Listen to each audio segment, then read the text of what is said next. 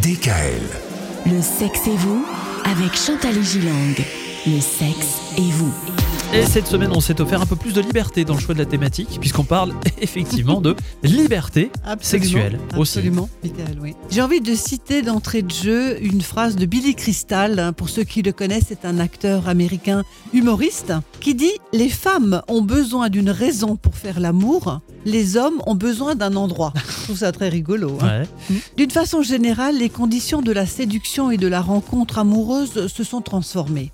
Les femmes peuvent être les initiatrices et les rapports sexuels arrivent plus rapidement maintenant. Toutefois, l'engagement dans la sexualité demeure clivé selon le sexe.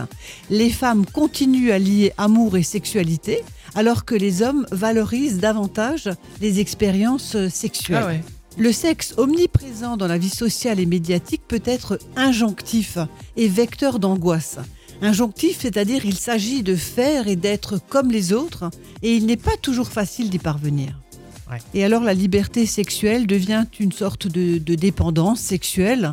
Nous en parlions hier. Quel est le véritable motif de l'ouverture en matière sexuelle pour un couple et un individu? C'est important de se poser cette question en amont. En tout cas, demain, on va parler de la pratique de la liberté sexuelle. On va notamment parler des clubs échangistes. Oui. Rendez-vous demain à la même heure. Retrouvez l'intégralité des podcasts Le sexe et vous sur radiodécal.com et l'ensemble des plateformes de podcasts.